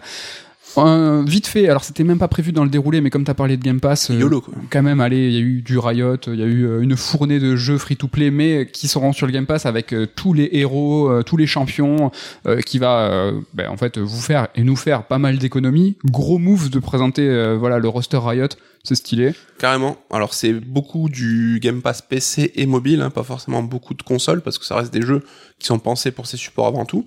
Mais euh, voilà, tu vois, c'est un peu l'ouverture de Riot avec euh, la série télé arcade, enfin qu'on a adoré. Donc même moi, je me dis, tiens, Runeterra, le jeu de cartes, ça a l'air cool et tout. Donc euh, Touche pas à ça, je crois que c'est on trop me met, tu vois, C'est trop puissant, c'est trop les- puissant. Ouais. Faut pas toucher à ça, c'est trop puissant pour nous. Est-ce qu'il y a d'autres choses qui sont trop puissantes pour nous? Kojima est-il plus fort que tout le monde? Kojima qui a présent. Alors, euh, est-ce que t'es chaud pour nous refaire rapidement l'historique, le leak, Kojima qui arrive, y a pas de jeu? Alors, j'aurais du mal parce que c'est un peu nébuleux en fait, et j'aimerais bien une clarification à un moment ou à un autre. On a l'impression, soit ils ont deux projets, soit ils en ont trois ou quatre. Oui, on sait pas, c'est pas clair. Donc voilà, il y avait ces rumeurs depuis un moment que euh, Kojima serait en discussion avec Microsoft pour un jeu qui tirait parti de la technologie cloud, Oui. là où Microsoft est fort là-dessus. C'est ce jeu-là qui vient d'être concrétisé, donc contrat signé, mais zéro image, rien du tout. Donc, s'il faut, le développement ne fait juste que commencer. Après, voilà, il y a eu ce leak d'un jeu qui serait Overdose, un jeu d'horreur avec euh, Margaret Qualley euh, qui reviendrait jouer, euh, oui, qui serait l'héroïne. Est-ce que c'est le même jeu ou pas? J'ai pas l'impression, ça serait un peu, fin bizarre. Après, euh, on avait Même il y vu. a ces rumeurs de Death Stranding 2, mais c'est pas vraiment Death Stranding 2, on sait juste que c'est Norman Reedus qui va reprendre le rôle. Est-ce qu'il va faire des jeux anthologiques c'est avec, un poil ambigu, ouais, avec les mêmes acteurs que Death Stranding, mais sur d'autres jeux? Ouais. Alors, est-ce qu'on a vu aussi Kojima qui faisait un petit teasing sur Twitter avec Jeff Keighley On sait qu'ils sont très proches. Vrai. Donc, euh, on pouvait s'attendre à ce que ce trailer d'Overdose fasse partie de la Summer Game Fest du kick-off. Peut-être que ça c'est pas impossible que euh, Kojima Prod a été échaudé par le leak, qui se sont dit bah allez euh, niquez-vous. Euh. Pas de je suis pas très poli mais euh, Voilà. genre voilà on annule le, le trailer parce qu'on veut pas. Fâché quoi. Enfin, il voilà, avait- ça, ça a gâché, peu, quoi. ça a gâché la fête, ça a gâché la surprise. Vous savez que voilà, ben, nous les rumeurs, euh, une fois que l'info est sortie, ben, on vous en part- on vous les partage, on essaye de, de décrypter un petit peu ça, mais vraiment faire sortir euh, une information, euh, voilà, en tant que insider, on n'est pas spécialement fan dans le sens où ben voilà, il y a les devs derrière qui sont deg, et là, on n'a jamais eu de conséquences directes. Là, Kojima, si c'est ce que- jeu-là, en fait, il a dit non, enfin, il a dit, hein, euh, tu vois, il faisait la gueule sur la vidéo et et euh, il a pas annoncé de jeu, il a pas montré de gameplay. Si c'est réel, moi, je suis hein, quand même assez content de dire ben voilà mais ça c'est pas cool les gars Ce leak a potentiellement privé tout le monde d'un trailer euh, en bonne et due forme. Mm. Après, surtout, enfin, ce qui gêne, c'est ce leak, euh, genre deux jours avant le salon, tu vois, des leaks en amont, six mois après tout, je comprends, mais juste dire, hé, la surprise au fait dans deux minutes, ben ça va être ça, c'est un peu con. Surtout qu'il décrivait le trailer vraiment étape par étape, donc Il nous hein. gâchait même l'intégralité de, de- de ce que ça aurait montré. Je suis pas très convaincu par euh, qu'on y est finalement, on y a gagné quelque chose à tout ça, quoi. Kojima qui signe avec Microsoft on a pu voir des pétitions rigolotes pour dire que Kojima Rigolote, ridicule, quoi. ouais mais Euh, on, sûr on se moque d'eux plus qu'on rit, quoi. on se, on se moque évidemment euh, sur ce point très précis. Moi, je trouve que Kojima est très malin à la façon de From Software, qui va voir au plus offrant et qui à chaque fois fait des coups d'éclat. Kojima bah, fait valoir la concurrence et euh, du coup bah, dit bah, moi j'ai ce projet, toi combien tu mets, moi je vais bénéficier de cette technologie. Euh, ah on se fait une exclue, d'accord, Death Stranding euh, c'est une IP Sony, bah, je vais développer ailleurs. C'est très bien, il faut faire jouer la concurrence. En tant que joueur, on sera 100% gagnant. On clair. va avoir plus de jeux Kojima, mieux financés. Ah, Enfin, c'est juste euh, très très bien, quoi, en fait. Bah, c'est une star du milieu et ça fait des années qu'il est courtisé par Xbox. Il y avait eu des vannes à l'époque, Oui. dire Mr. Kojima, euh, Jump In et tout. Ouais, voilà quoi. Donc euh, lui, il a, je pense que l'expérience Konami, il a évidemment un peu traumatisé. Et là, ils ont bien répété que Kojima Prod, à l'aube des rumeurs de rachat par Sony, était indépendant. Ben, quand t'es un studio indépendant, ben, tu cherches des partenaires pour éditer tes jeux. Donc euh, c'est pas étonnant que les plus gros acteurs se pressent pour venir signer leur jeu, quoi. On attendait Silksong chez Nintendo et euh, bon, on l'a su quelques minutes avant par un insider là sur Twitter qui se fait euh, très précis et euh, très. euh, Enfin, pour l'instant, il est euh, Sur 100% de réussite. 100% de réussite. On vous, voilà, on vous dit pas le nom, euh, comme ça, profitez des surprises. Mais Silksong a été annoncé, on a vu du gameplay, on l'a vu chez Microsoft. C'est un Day One Game Pass, trop bien, mais attention, c'est un jeu qui est multiplateforme. Néanmoins, euh, voilà, Microsoft qui met sa petite griffe sur le jeu là où Nintendo avait la primeur quand même. À Microsoft, ils se sont dit, on n'a pas de banger à nous pour la conf, euh, ben on va aller sortir, euh, on va aller chercher les annonces ailleurs, quoi. Rappelez-vous euh, ce qu'on vous a dit tout à l'heure, quand il faut, quand on n'a pas de jeu first party et qu'il faut alimenter le Game Pass, et pas forcément alimenter le Game Pass, on dit pas ça de façon péjorative, avec des sous-jeux, c'est non, avec des jeux qui sont efficaces, des gros noms, des grosses licences. Silksong, bah, c'est un jeu indé euh, de la Team Cherry qui est devenu un banger. c'est le jeu indé le plus attendu. Et là, Microsoft, moment, il dit, bah, ça sortira peut-être ailleurs, mais ça sortira surtout sur le Game Pass en Day One. Ça faisait plaisir. Voilà pour Microsoft et Bethesda. Euh, on va passer, je suis désolé, hein, tu vois, je suis, on s'est dit, ça va être rapide. Je, on- Ouais, moi ça sera court, donc heureusement ça va compenser, je pense. On va terminer par un dernier grand nom après, après Xbox et Bethesda. On va passer à Capcom. Capcom, 30 minutes du Japon. Ça nous a quand même fait plaisir. Avec une première partie sur Street Fighter 6, on va pas aller plus loin, mais avec un gros segment qui nous, nous fait plaisir et qui nous touche, c'est Resident Evil, Resident Evil Village notamment, qui se voit euh, adjoindre un gros DLC avec euh, trois packs, euh, avec un- une mise à jour sur Mercenaries, avec la possibilité de refaire Resident Evil Village à la troisième personne et un nouveau DLC qui fait suite directe à l'épilogue du jeu, un épilogue qui sera aussi joué à la troisième personne. Perso, j'y vois une très très bonne nouvelle, hein, c'est-à-dire que là, euh, ils nous disent euh, en creux que l'histoire avec Rose, donc la fille d'Ethan, mais c'est terminé en fait. C'est que on va on va clôturer euh, cette histoire dans le futur qui est quand même 17 ans après, euh, 16 ans après, 16 je ans crois, après, ouais. ce qui euh, ben, dans la diégèse de Resident Evil, ben, engendrait beaucoup de choses. C'est-à-dire que Chris, il a 60 ou 70 ans, enfin il est non peut-être pas autant, mais il était vieux. hein. Donc là, on va repartir dans le futur, dans le futur ou dans une dimension rêvée. C'est euh, pas très très clair pour l'instant. Oui, ça a l'air d'être un périple un peu mental, quoi. Exactement. Qu'est-ce que t'en penses, toi, de, euh, de ce DLC et de ce Resident Evil Village à la troisième personne? Alors tous les deux, on avait été euh, pas super avis par cet épilogue justement de RE8 où on se disait oh là là, ça annonce un RE9 qui va dans une direction qui nous paraissait un peu bancale. Finalement, peut-être que c'était le plan et qu'ils sont, ils se sont dit on a une autre idée, euh, une meilleure idée et donc le DLC va clôturer ce petit truc là et on Oui. passera à autre chose pour le 9. On va voir, on espère du coup. Mais euh, En tout cas, on est, je pense, assez d'accord pour dire que Resident Evil 9 ben, euh, sera sûrement un TPS, parce que là, voilà, ils remettent le TPS en, bien sur le devant de la scène. moi, Avec, je, ne, je, ne, je, ne- je ne, je ne signe pas ta Ben, moi, déclaration. moi, je signe. Je vous dis Resident Evil 9 en TPS, parce que là, voilà, les remakes, c'est du TPS. Le, le RE8 Village façon TPS, le DLC façon TPS. Je pense qu'ils vont faire un retour dans le passé au niveau du gameplay, mais aussi un retour dans le passé au niveau du scénario, de la diégèse, comme je vous le dis. Ils vont revenir aux héros euh, en âge ben, de se battre. Euh, donc, les héros qu'on connaît, hein, les Léon, les Jill, les Chris. C'est triste, mais c'est un peu ce que j'appelle la Skywalker tragédie. C'est-à-dire que voilà, on est dans un univers dans Star Wars qui peut exploiter euh, l'ensemble des galaxies et du confin, mais on s'intéresse à 100 ans de l'histoire sur euh, trois pauvres planètes. Resident Evil, c'est la même chose. C'est commercial, c'est marketing, c'est triste. Mais moi, je mets vraiment, euh, et bien plus que 10 balles, sur le fait qu'au moins on va revenir euh, dans le passé. Et puis de toute façon, euh, le FPS c'est pas fini parce que peut-être qu'on parlait récemment d'un Resident Evil 1 remake, en tout cas qu'on On appelle de voeux. appelle de nos voeux, je sais pas, je sais, j'osais pas le dire, mais qui est peut-être probable, même avant le remake de Code Veronica, euh, Resident Evil 1 va peut-être revenir. Moi, je mets une pièce là sur le fait que lui sera en FPS et que là, du coup, on va pas abandonner les FPS totalement. Il va y avoir une sorte de d'alternance entre les remakes et les canons. Ouais. En tout cas, on a vu Resident Evil 4 remake cette fois, encore une fois en TPS. On l'a vu très peu, mais est-ce qu'on on est chaud? Euh, on est chaud, ouais, enfin carrément. Après, c'est vrai que là, ce qu'on a vu, ça montre quand même que il twiste un peu l'ambiance euh, du jeu originel où l'arrivée dans le dans le village, ça se passait deux jours. Là, c'est quelque chose d'un peu plus sombre, d'un peu plus euh, déjà un peu plus flippant. Ouais. Est-ce que ça sera la même chose pour le reste du jeu Mais en tout cas, euh, ça m'a un peu ça m'a un peu chauffé, ouais. Rappelez-vous toutes les versions de Resident Evil 4 abandonnées, plus euh, sur les fantômes, plus mystiques. J'ai l'impression qu'il y a un feeling un petit peu là-dessus, euh, un peu plus, euh, un peu plus angoissant. On sait qu'ils vont retravailler le scénario. Euh, le côté un petit peu un petit peu nanar de Resident Evil 4 qui collait en fait à tout ce gameplay arcade et en fait les deux étaient formés une symbiose qui était parfaite tout ce gameplay où il faut mettre des patates dans des échelles où en fait on est cloué au sol euh, parce qu'à l'époque on pouvait pas se déplacer en shootant ben là et en fait tout va être bouleversé Ouais, ça passera moins bien aujourd'hui, je pense. Très hâte de voir ça très rapidement. Exoprimal. Euh, Qu'est-ce que t'en penses? Juste. Alors c'est? pas quoi, mon délire, mais c'est un jeu, c'est un peu le Overwatch de Capcom, hein, où tu affrontes Overwatch 2 plutôt parce que c'est de la coop, bah, des hordes de dinosaures. Alors euh, c'est pas du tout mon délire, mais euh, ça a l'air rigolo. Ouais. En tout cas, techniquement, moi, ça me fait rigoler et de voir vraiment des, des tornades et des, des nuages de dinos qui t'arrivent sur la gueule. Et toi, en fait, t'as des mechas. Donc c'est des méca, Ouais. méca dinos quoi. Puis il a l'air d'avoir un contexte scénaristique complètement what the fuck, enfin du pur Capcom euh, qui part en live quoi. Allez, c'est pas terminé. Un dernier mot sur un dernier événement avant de passer au top 3. C'est Ubisoft. Ubisoft qui euh, nous a donné rendez-vous non pas dans une conférence, mais dans un, un petit live dédié, alors de quelques minutes, hein, Ubisoft qui nous a fait perdre 5 minutes de notre vie. entièrement dédié à Assassin's Creed, aux 15 ans de la, de la saga. Qu'est-ce qu'on a pu voir On va pas revenir en détail, mais on a vu quand même pas mal de contenu pour Valhalla, qui lâche pas l'affaire, euh, qui lâche pas du tout l'affaire. Euh, un mog, un, un mog, un mode roguelite.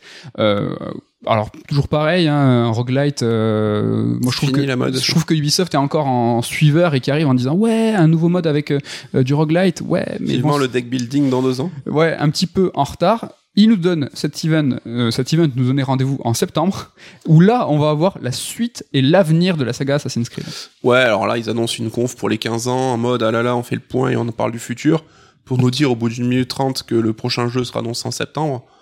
Est-ce que ça valait vraiment le coup? Enfin les mecs ils sont tapés une heure de live sur Assassin Origins en 60 FPS.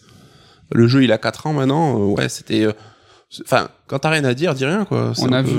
C'est vrai ça. On a vu un joli logo. Le logo est classe pour les 15 ans. Le logo est classe. Assassin's Creed, c'est une saga qu'on aime beaucoup. Euh, on estime, enfin, on pense qu'il y aura une petite, un petit, un petit actu euh, d'ici l'année prochaine, peut-être, d'ici la En fin tout de l'année. cas, si euh, il parle de dévoiler le nouveau jeu en septembre, à mon avis, c'est que c'est plus une sortie pour mars que pour la fin d'année quoi. qui serait Assassin's Creed Rift, en tout cas en nom de code, euh, qui était à la base un DLC euh, De Valhalla. de arrêter Valhalla, c'est bon les gars, c'est Voilà. fini. Et là, ils, ils auraient switché en fait euh, ce DLC en vrai jeu euh, canon euh, dense, même si les DLC de Valhalla font euh, font 30 heures. hein, donc euh, Ouais, mais on parlerait d'un jeu beaucoup plus euh, infiltration, peut-être moins vaste qu'à l'époque, et qui serait un peu aussi dans le Moyen-Orient, tout ça. Donc pourquoi pas pourquoi Ouais. pas En tout cas, un Ubisoft discret sur les annonces, sur le Summer Game Fest, pas de conférence. Assassin's Creed, il nous donne rendez-vous en septembre. Voilà, la restruc- restructuration éditoriale, et en- on est en plein dedans. Prince of Persia, le remake des Saints de Lutin, été en- encore, enfin, en plus du fait qu'il est revenu à Montréal et reporté euh, de façon. Inédité, quoi. Là, vraiment, on sait pas où ils en sont. Là, je pense que Ubisoft, ils sont en train vraiment de se calmer. Là. Faut- Ouais, comment on dit là quand tu laisses passer la tempête hein, Voilà, c'est un blackout en attendant des jours meilleurs, quoi. Voilà, bah écoutez, euh, vivement qu'on puisse euh, parler d'Ubisoft plus sereinement. Voilà pour ce bilan du Summer Game Fest. Je suis désolé, j'ai fait peut-être un petit peu long. Bah, c'était quand même euh, riche et dense euh, cette euh, semaine et demie euh, d'annonces, donc. Finalement, il y avait des choses à dire. Il est l'heure de passer au top 3. Top 3 cette semaine qui se contorsionne encore une fois à l'heure du Summer Game Fest. On va vous faire le top 3 des jeux qu'on retient du Summer Game Fest. Mais attention, on a décidé de pas vous parler de Resident Evil 4 Remake, de The Callisto Protocol, de Final Fantasy XVI, des jeux qui ont bah, sûrement euh, qui auraient trusté les oui, un peu trop évident, quoi.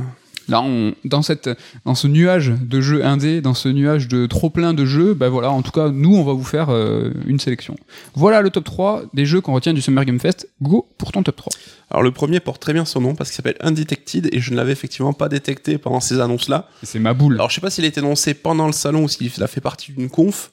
Le fait est que je, l'ai découvert un peu par hasard hier. Donc c'est tout bêtement ben, un clone de MGS1. Donc vraiment en mode 3D vu de dessus, on se colle contre les murs, la caméra bascule, avec ce côté polygone un peu grossier. Alors faudra voir s'il y a un vrai jeu derrière juste la parodie euh, rigolote. C'est vraiment une parodie, c'est un pastiche. Hein, ouais, ouais, ouais, parce que même dans la typo du, on voit les artworks à la Shinkawa et tout. C'est vraiment un décalque de MGS1. Donc, est-ce que ça sera cool? Dans le même ordre d'idée aussi, t'as le Agent 64 Spice Never Die qui est un décalque du GoldenEye 64. Façon 64. On voit vraiment que t'as cette euh, nostalgie de certains jeux, ben les mecs en refont des, des, des sortes de rip-off. Est-ce que au-delà de l'exercice de style, il y a des vrais jeux derrière? On verra après, quoi. Moi, j'ai peut-être deux Gotti là, moi, dans ce que tu dans ce top 3. Ça, me chauffe vraiment beaucoup. Moi, je vous propose un top 3, en fait, euh, articulé autour du Metroidvania. Des jeux indés, il y en a eu beaucoup, euh, et des Metroidvania, il y en a eu beaucoup. Donc voilà, je vous ai fait un petit tri de trois Metroidvania. Le premier, mon top 3, c'est Mira The Legend of Jeans, of the Jeans. Donc moi, il m'a beaucoup intéressé parce que je l'ai trouvé déjà très joli, mais c'est un jeu qui reprend, euh, qui se fait sien euh, les légendes du Maghreb, euh, de l'Afrique du Nord. C'est quelque chose qui est assez rare, même dans les dans les Prince of Persia, tout le, la mythologie maghrébine. On, bah, on l'a pas, on l'a pas vu. On a dans Prince of Persia 2 le Dahaka, Mm. euh, qui, a, qui, a, qui a été, qui a fait une apparition euh, bah, qui assez remarquée. Mais bon, là, euh, c'est vraiment, ils ont pris à bras le corps ça, et moi, ça me chauffe beaucoup. Un jeu qui était initialement, qui a été initialement financé sur Kickstarter. Voilà. Je sais pas si toi ça te branche, mais c'est mon premier Metroidvania de ce top. On passe à ton top 2. Mon top 2, c'est Pentiment, donc on en parlait, le fameux jeu d'Obsidian, euh, développé par le lead euh, programmeur, enfin game designer sur euh, Fallout New Vegas. Donc c'est, euh, on en, on en parlait il y a trois émissions dans les rumeurs, c'est un des projets qui est en rumeur, donc une sorte de Disco Elysium dans le monde de la Renaissance. Alors on est plus en Allemagne a priori qu'en France, mais euh, qui a reprend le style graphique ben, des enluminures euh, de l'époque et tout. C'est un peu Card Shark spin-off, quoi. En tout cas, dans la. C'est un peu dans le délire, mais c'est là aussi, tu as une enquête à mener, donc tu incarnes un artiste et tu dois mener une enquête. Si j'ai bien compris, ça va s'étaler sur plus de 25 ans, donc tu vas voir les personnages grandir et évoluer. Et euh, ouais, ça m'intrigue grave, et euh, si le scénar et tout euh, sont au rendez-vous, ça peut être super cool. Ça a l'air très très sympa et toi qui as été vraiment euh, convaincu par Card Shark, je pense, euh, tu envoies une sorte de d'extension euh, non vrai. Mon top 2, c'est The, The Last Case of Benedict Fox, euh, qui est euh, là un Metroidvania aussi très très beau. Un peu moins vertical sur le coup et qui va nous mettre en scène un Boston des années 20 dans une ambiance Lovecraftienne avec des, des pouvoirs de ouf qui sera disponible sur le Game Pass. Moi j'étais vraiment enjoué, complètement convaincu par l'aspect graphique et la promesse de ce Benedict Fox. Est-ce qu'il t'a tapé dans l'œil aussi Ouais, aussi, ouais, ouais. Si tu l'avais pas mis dans ton top, j'aurais peut-être mis moi. Il a l'air très très sympa. Donc vivement, il n'y a pas de... C'est ça, c'est cette année je crois ça. Je. Ah désolé, on a ah, j'ai vu, euh, pas bien préparé. Ton top 1, c'est quoi le jeu que- qui t'a le plus marqué de ce Summer Game Fest? Bah, je vais rester fidèle à ce que j'ai dit la semaine dernière. hein. The Plucky Square, Squire, donc euh, jeu de Devolver avec euh, ce livre d'images qui prend vie. Et voilà, le héros qui pop du livre pour visiter le vrai monde, ça a l'air super cool, des gameplays variés, c'est méga beau. Donc je Incroyable. reste vraiment sur cette, euh, sur cette bonne impression. Quoi. Tu t'es pas menti et tu nous as pas menti. Merci pour cette honnêteté. Et mon top 1, c'est The Last Face. Après The Last Case. Euh, vraiment, c'est très original au niveau de- des noms. Et un autre jeu, encore une fois, développé et financé sur Kickstarter. Et donc, The Last Face, c'est quoi pour vous dire? En gros, c'est un euh, Metroidvania en pixel art sublimissime, façon Blasphemous, mais là, qui aurait fusionné avec l'ambiance de Bloodborne. J'en dis pas plus. Je pense que c'est euh, Un petit délire Castlevania dans le design du héros aussi. euh, même dans les armes, vraiment, pff, l'animation incroyable. Mais vraiment, allez voir, moi, je veux dire, allez voir Blasphemous et fusionnez-le à euh, à Bloodborne. Bloodborne, mais allez voir tout simplement le trailer de The Last Face. Ça a l'air vraiment génial. Voilà pour ce top 3. N'hésitez pas à euh, nous dire ce que vous avez retenu du Summer Game Fest au-delà, euh, voilà, de FF16. hein, sinon, on sait bien que c'est le, le top 1. Et euh, quoi? Un petit drop salaire de rien. Ouais, Bien sûr, je drop ça. L'air de rien. Est-ce que toi, tu vas dropper une, une chronique la Ah sortie, là là. sortie euh, d'outre-tombe de l'histoire de France, en tout cas? Card Shark, donc euh, jeu qui de prime abord, j'avoue, ça fait pas trop sexy. Hein. Pourquoi? Bah, Le titre d'abord, Card Shark, c'est quoi? C'est chelou. C'est dur à dire. C'est une expression anglaise, hein, donc Card Shark ou euh, Card Sharp, qui est une expression pour désigner un joueur qui utilise la tricherie pour gagner au jeu de cartes. Ah, ok, trop bien. Et là, finalement, bah, le titre est parfait parce que ça renseigne admirablement sur le but du jeu. Ok, Ensuite, deuxième truc bizarre, tu dis ah, un jeu de cartes, deck building, relou. Enfin, moi, je sais que ça me plaît pas des masses. trop bien. Mais là, euh, Ke- Kenavo, j'allais dire, mais pas du tout. euh, Kenavo, c'est pas bonjour. du tout. Non, c'est bonjour et au revoir. C'est bonjour, je crois, bonjour. Mais euh, c'est pas du tout. Hein. C'est beaucoup plus proche finalement d'un sort de jeu d'énigmes en fait, avec une forte composante narrative. En fait, on joue finalement jamais vraiment aux cartes.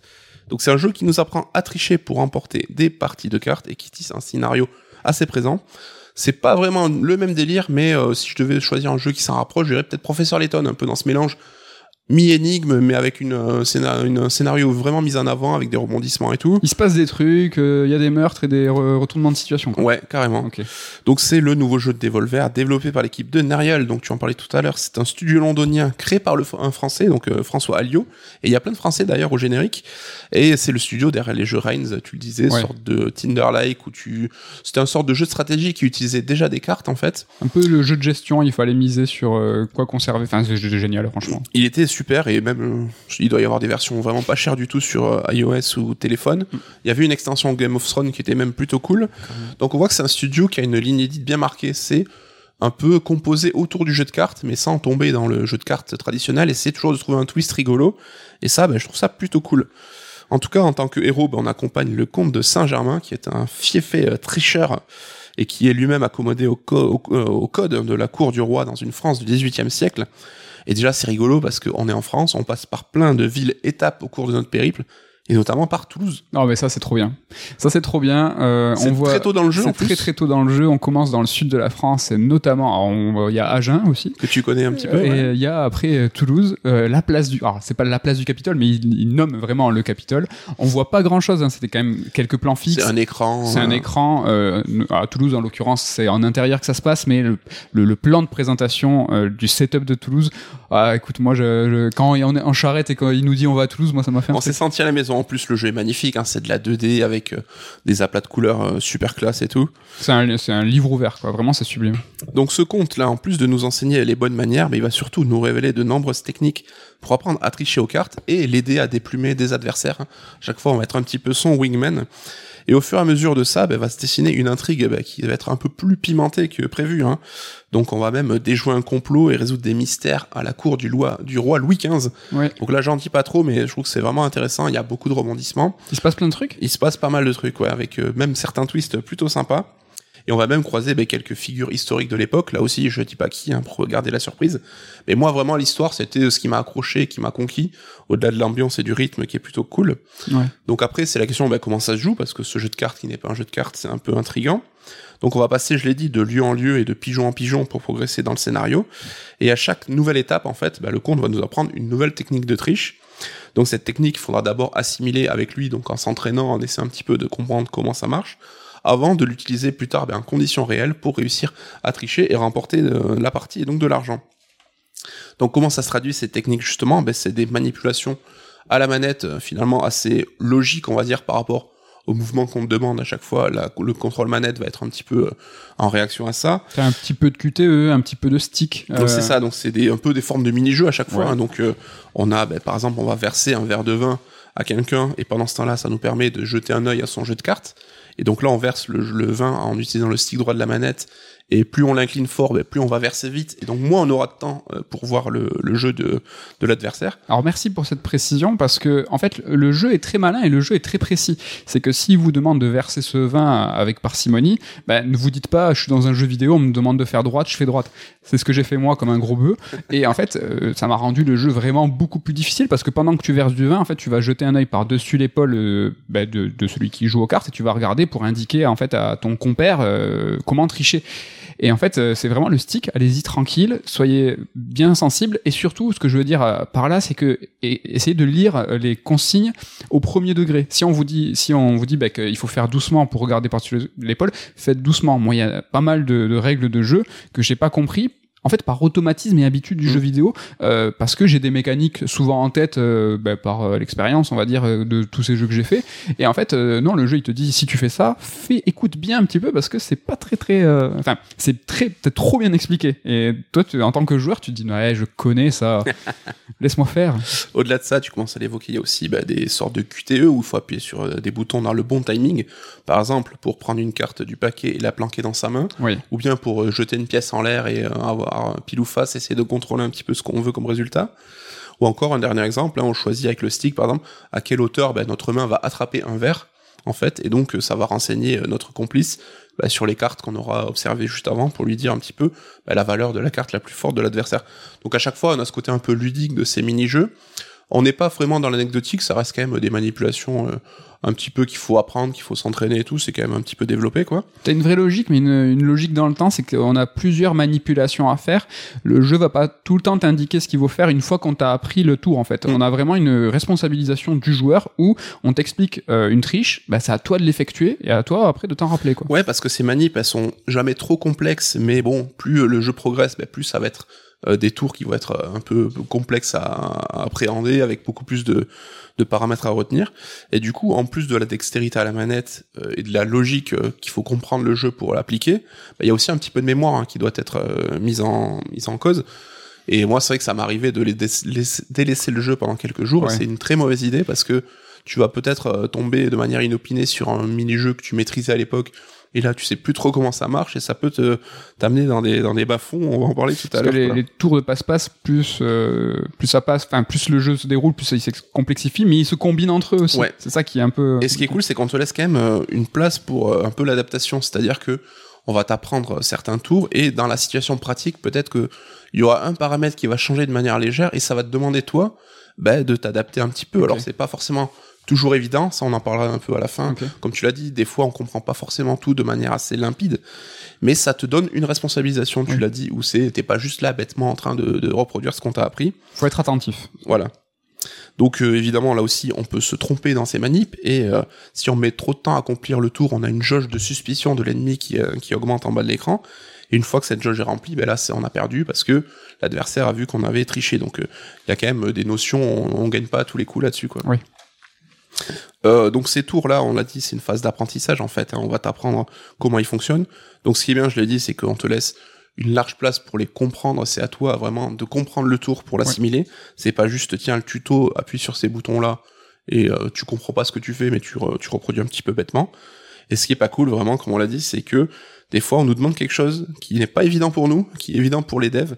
Et euh, voilà, quand tu n'arrives pas à comprendre, on aurait aimé qu'il y ait un deuxième niveau, un peu plus de pédagogie qui intervienne, où là le jeu comprenne que tu galères et te, te, te dévoile un peu le tour de manière plus détaillée pour que tu puisses l'assimiler.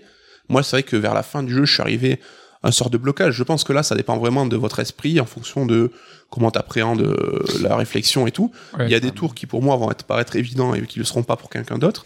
Et là, celui qui m'a un petit peu bloqué, c'est que je, vraiment, je captais pas ce qu'on me demandait, quoi.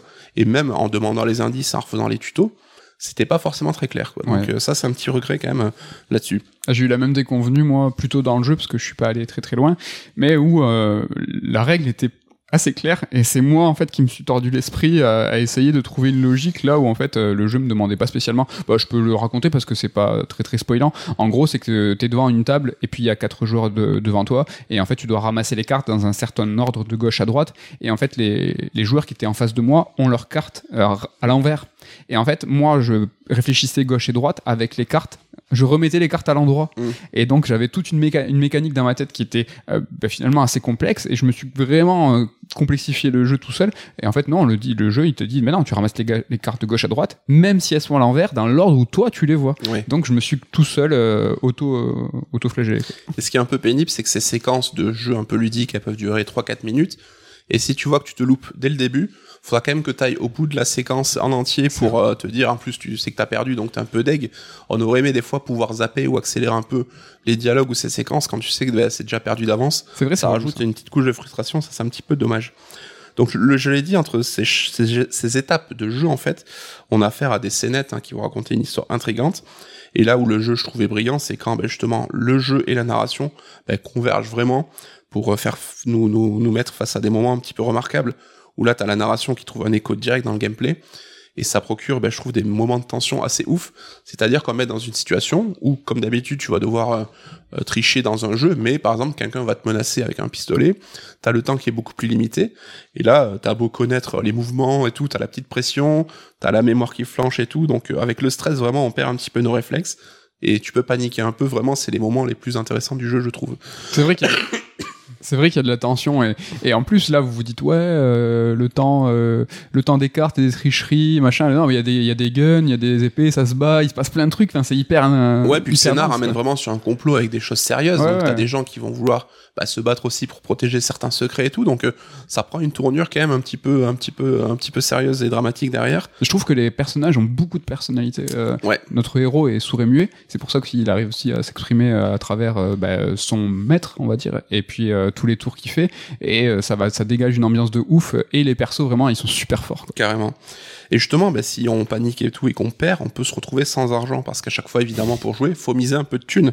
Et donc euh, là, il y a plusieurs moyens de se refaire un petit peu. hein. Donc c'est qu'il y aura bah, des, des parties de cartes qui seront vraiment dédiées à certains euh, qui sont sans enjeu en fait, qui sont juste là pour te permettre de gagner de l'argent parce que tu on te met face à des pigeons qui ont un petit peu le, le compte en banque illimité. Sinon, tu peux faire appel à, c'est un camp un peu de, de gens du voyage qui t'aident Ouais. et qui te soutiennent et qui vont pouvoir te donner un petit peu d'argent aussi pour te relancer. Et euh, donc à chaque fois, euh, quand tu perds, tu peux aussi perdre ta vie. Donc il n'y a pas que l'argent qui est à mettre en cause. Et là, tu te retrouves littéralement face à la mort elle-même en fait, hein, devant une table de jeu. Tu peux choisir de payer pour acheter ta vie ou bien de l'en- de l'entuber aux cartes aussi parce que voilà, t'es devenu un tricheur maintenant, donc c'est devenu un peu ton mode de vie. Faut juste faire gaffe parce que euh, si tu loupes ce tour-là, ça peut mener en fait à un effacement de la sauvegarde hein, si tu n'arrives pas un peu à. Si contre la mort en fait tu déjoues un petit peu toi-même. Il faut le vouloir, donc faut quand même forcer pour. C'est un peu à la Hellblade en fait, c'est une sorte de mécanique où on te disait Hellblade, si tu meurs trop souvent, bah, tu auras un game over euh, définitif et ta sauvegarde sera effacée. Il y a quand même plusieurs étapes et le jeu te donne beaucoup d'occasions de te refaire. Mais le Blade c'était faux. C'était, euh, je sais pas si c'était faux, complètement faux, mais si Ah ouais c'était infaisable, je trouve, en termes d'heures de jeu, ça demandait de mourir euh, beaucoup trop de fois. Ouais. Alors Mais c'est malin, je trouve, parce que t'as cette pression qui en est pas forcément une, Mm. mais que tu gardes quand même dans un coin de l'esprit. Tu Ça marche te dis toujours, ah, on sait jamais, on sait jamais. Mais euh, quoi qu'il en soit, même si la mort et l'effacement de la sauvegarde arrivent qu'en dernier recours, moi je suis tombé dans un espèce de cercle un peu vicieux où euh, j'ai joué, j'étais quasiment à la fin du jeu, j'ai manqué un peu d'attention pendant quelques minutes, et voilà, j'ai perdu quelque chose, on m'a donné un mini-jeu à faire que j'avais pas fait depuis un moment, j'ai reperdu derrière, je me suis retrouvé à sec, euh, sans rien du tout, donc euh, ça fait partie de ces jeux qui peuvent avoir voilà des cercles vicieux si on n'est pas vraiment bien attentif et bien sur nos gardes. Et ben tu te pourris un peu ta partie toi-même et sans dire que tu seras bloqué parce qu'il y a quand même toujours moyen de se refaire. ouais, de grinder un peu de Moi ça m'a mis un petit peu un coup, tu vois, en Ouais. mode ça m'a quand même stoppé dans mon élan, c'est quand même faut faire un petit peu gaffe quoi. Je l'ai dit, bah, en plus de tout ça, le jeu dispose d'une patte graphique vraiment incroyable. Hein. Euh, mi-chemin, ça reprend un peu le style des, des, peintures d'époque, avec euh, une approche beaucoup plus moderne, avec euh, même des animations en flash super super sympa et tout. La musique aussi très sympa. Je sais pas si tu l'as noté. incroyable euh, la musique, mais l'ambiance au global et chaque strat en fait euh, va vraiment concourir au fait qu'on est immergé là-dedans, c'est génial. Et comme Letton, hein, t'as certaines petites musiques qui tournent en boucle à des moments précis, notamment quand tu apprends euh, à contrôler, un, enfin à apprendre un tour. Et la musique arrive à être répétitive, mais pas relou Ouais. en fait. Et ça, comme dans Letton, c'est quelque chose qui est assez euh, dur à imaginer quoi. Mais t'as vraiment les mélodies qui sont apaisantes quand tu t'entraînes pour euh, vraiment te faciliter la concentration et ils vont réussir euh, derrière après à faire à amener l'attention avec des musiques entre guillemets un peu plus épiques. Et vraiment, c'est un gros gros point fort la musique. Donc voilà, Card Shark, c'est un jeu qui est dispo sur Switch et sur PC, ça coûte environ 20 boules. Euh, Il y a une démo qui dispo au moins sur Switch, je sais pas sur PC si c'est le cas, mais qui laisse jouer le premier chapitre du jeu, soit quasiment 1h30, euh, 2 heures de jeu, donc il y a quand même largement de quoi voir Sur si un ça jeu qui plaît. fait combien? Ça fait à peu près 6-8 heures, je pense, donc qui est pas super super long. Euh, on pourra juste peut-être trouver le jeu un poil redondant, c'est vrai qu'on enchaîne les étapes avec euh, l'apprentissage d'un tour, la mise en application. Mais en tout cas, bah, ça reste une aventure qui est quand même condensée, plutôt cool. Comme je l'ai dit, hein, essayez de jouer dans une fenêtre de jeu assez réduite, ne, ne jouez pas à ça en dilettante de temps en temps, Ni en regardant la télé. ni en regardant la télé, comme tu m'as vu faire seulement. En tout cas, moi, le jeu est bien placé pour être vraiment le coup de cœur de l'année, c'est-à-dire pas le jeu qui a des arguments ludiques pour être dans un top 5 ou quoi, mais qui a des qualités, bah, une fraîcheur, je trouve, qu'on trouve pas ailleurs. Et je trouve cette intelligence de détourner un peu les règles du jeu de cartes habituel pour faire un jeu différent. Bah pour moi, je trouve ça vraiment chouette et c'est un jeu qui m'a, qui me marquera quoi qu'il arrive quoi. Un jeu de cartes sans cartes, c'était ma question, ouais, savoir qu'est-ce que tu vas en retenir euh, quand à l'heure des tops. Ouais, c'est déjà un coup de cœur pour toi. Il va falloir que C'est bien parti. Ouais. C'est bien parti. Trop bien, bah, merci pour cette chronique. Moi, ça me chauffe grave Card Shark. Et en plus, je l'ai commencé, mais bah, définitivement, je vais le recommencer parce que là, c'est foutu. Déjà que je suis vraiment pas bon. Enfin, vraiment, j'étais mauvais. J'arrêtais pas de mourir. Et j'ai trouvé ça, en l'occurrence, très très intéressant au début. C'est que il y avait vraiment une continuité. c'est- C'est-à-dire que je perdais, je perdais ma partie. Il se passait un truc, bagarre, je meurs. Ah, mais le jeu n'est toujours pas fini. J'arrive devant la mort. Il se passe un truc, je joue avec elle. Ouais. Et en fait, au, bah, au fur et à mesure des heures, tu comprends en fait la mécanique et la logique, mais euh, au début, vraiment, tu te laisses emporter et tu te dis, mais ils ont tout prévu, c'est vraiment très très intéressant. Le jeu arrive souvent à rebondir effectivement sur les événements et parfois des choses attendues ne se passent pas comme ça Ouais. devrait le pas- se passer. Des fois, bah, on te repêche de manière un peu détournée. Et comme tu dis, il essaie toujours de créer un flow en fait, un rythme comme Ouais. si ta partie était une ligne droite plutôt que les habituels, bah, game over, recommence et tout. bah. En tout cas, un jeu plein de force, plein de personnalité, plein de caractère. Ça fait du bien, ça fait plaisir, il se démarque. Peut-être qu'il faut essayer un petit peu de le pousser. N'hésitez pas à jouer la démo Carrément, et ouais. nous dire ce que vous en avez pensé. Merci à tous. On arrive à la fin de ce raid alerte, quand même, qui était un petit peu long. Euh, on, est sur 1h20 en ce moment. Euh, Ah, les deux, trois dernières alertes sont, sont plus longs. sont un, crois, ouais. sont un petit peu costauds. N'hésitez pas à nous suivre sur YouTube en vidéo. Salut à vous. Euh, la semaine prochaine, j'aurai un t-shirt spécial. Ah ouais? Ouais, j'annonce direct. J'espère, putain, j'espère que je, ne- je me porte pas la guigne en disant ça. Donc, on est en vidéo, on est sur toutes les plateformes de streaming. N'hésitez pas à vous abonner pour euh, ne rater aucun épisode. L'occasion aussi de remercier toute l'équipe, Ken, Damien et Udo. Avant. Euh, de vous dire ben, voilà toutes les petites euh, obligations, euh, petit coup de promo, on le fait pas souvent, mais là il se passe quand même un truc assez exceptionnel euh, chez Sœur d'édition. On a lancé euh, il y a deux jours pour vous euh, une préco sur un bouquin qui s'appelle The Art of Plectel, donc qui va parler du diptyque Plectel.